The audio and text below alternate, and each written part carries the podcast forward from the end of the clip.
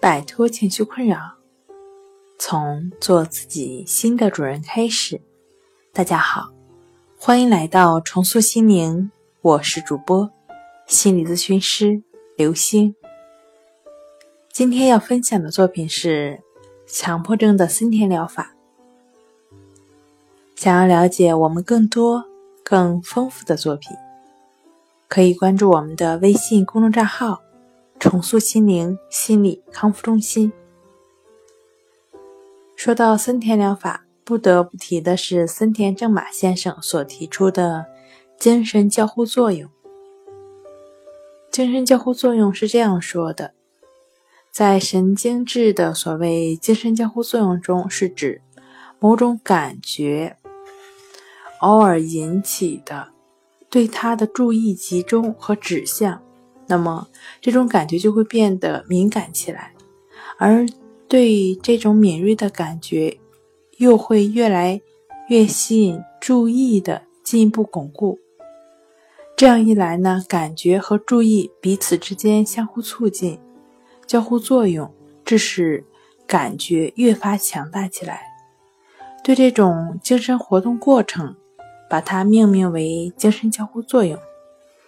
那在对于强迫症的调整过程中呢，森田先生提出，如果出现空想或者烦闷，即使有痛苦，也绝不能自己想办法去掩饰，要停止一切企图消除或忘掉烦闷的想法，要做到顺应其发展，放任去想，去烦闷，甚至。或是自己主动去寻找痛苦，即便出现了痛苦难堪的情况，也要像强忍牙痛或者腹痛那样，必须静静在在在那忍受。